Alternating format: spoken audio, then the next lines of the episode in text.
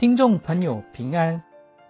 世间有一种人会用完美的标准去要求自己与他人，这是一种不妥当也不健康的善良。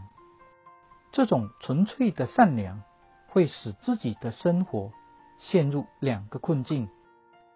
本集节目中，我们要来谈谈这种纯善者面临的两个困境，以及如何避免陷入这两个困境？欢迎收听。很多佛弟子特别的善良，加上传统佛教也鼓励佛弟子要行善，导致这些善良的人很容易变成用道德在修行，要求自己无论如何都要绝对的善良。什么叫做绝对的善良呢？即是待人一定要原谅，要接纳，要成全，要帮助，要忍耐，不能拒绝、指责、反对别人。我们静静的想想，是不是很多善良的佛弟子都是这样子？而且非要表现成这样，才表示有修行呢？并且很不幸的，社会上有许多人，他们也会用这种绝对的善良标准来要求佛弟子。如果我们心里面也住着这样一只老妖怪，那么就会和这些社会人士的期待与要求刚好一拍即合。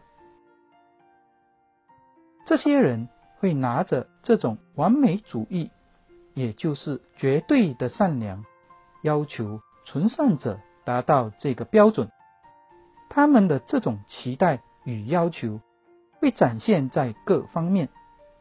譬如，在纯善者说的话里头挑刺，看看他的话里有没有拒绝别人，有没有指责别人，有没有反对别人，有没有不包容的地方。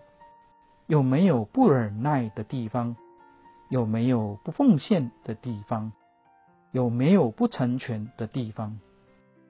对方每讲一句话，每做一件事，他们都用这个标准来检视。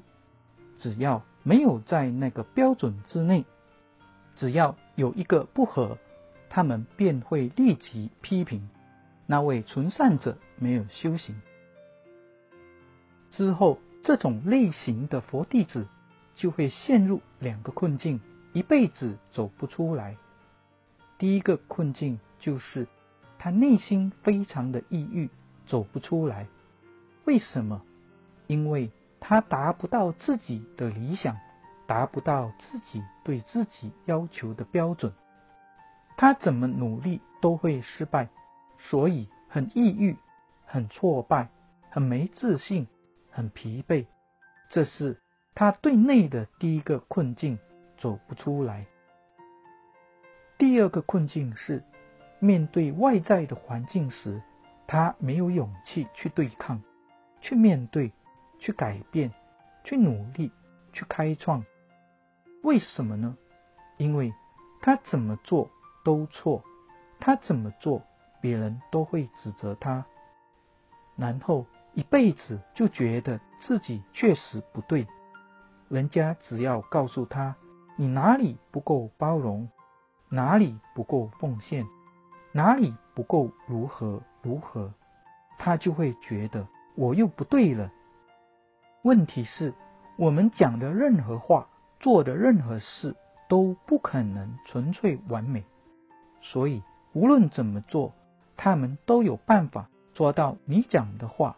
做的是其中的缺陷，例如什么地方你不够包容，不够奉献，不够接纳，不够忍耐，然后再指责你有拒绝，有指责，有否定，有反对，有分别。在这种状况下，你在社会上不仅无法应试，还要承受别人的非难，更无法。去改变，去开创，因为你的想法也是如此。最后，自己一辈子就将死在那里。在此，我们不讲对错好坏，我们只讲健不健康。很多佛教界的老参或者学习很久的人，其实很大一部分都因为如此，变得人格有点扭曲，心理不健全。他们不是不善良，而是呈现一种不正常的善良，弄得自己身心不健康，然后也这样非难别人，造成很多佛弟子。自己也不知道该怎么办，甚至还会配合别人。这种状况如同父子两人骑驴进城一样，这个人讲这样，他们就这样；另一个人讲那样，他们就那样。最后会变成什么呢？中国有一句成语“邯郸学步”，也就是失去自己的脚步。不知如何行走，亦如同东施效颦，没有更美，只会更丑。张三李五说你怎么样，要怎么做，你就配合调整。接着王六又说你如何如何，你又再去调整，不断的在强顺人意，讨好别人，最后自己活得很憋屈。善良的人，如果觉得自己好像有这种倾向和毛病，那么应先厘清这件事：自己没有不好，是不妥当的好，不健康的好。因为这种不妥当、不健康的好，所以活得很憋屈、难过。善良的人要懂得一件事：一个妥当的善良的人，他一定是。有所为，有所不为；有承受，但亦有拒绝；有接纳，但亦会反对；有忍耐，但亦会抗拒；既有奉献，也会有索取，而不是只知奉献却不知索取，也不是只知索取而不知奉献。他知道什么时候、什么状况该索取。什么时候、什么状况该奉献，会指责别人，也会宽念别人，会教诫别人，但也愿意受教；会接纳别人的谏言，但也会反对他人不当的言论。这样才是一个正常的人。用完美的标准去要求自己与他人，是不妥当。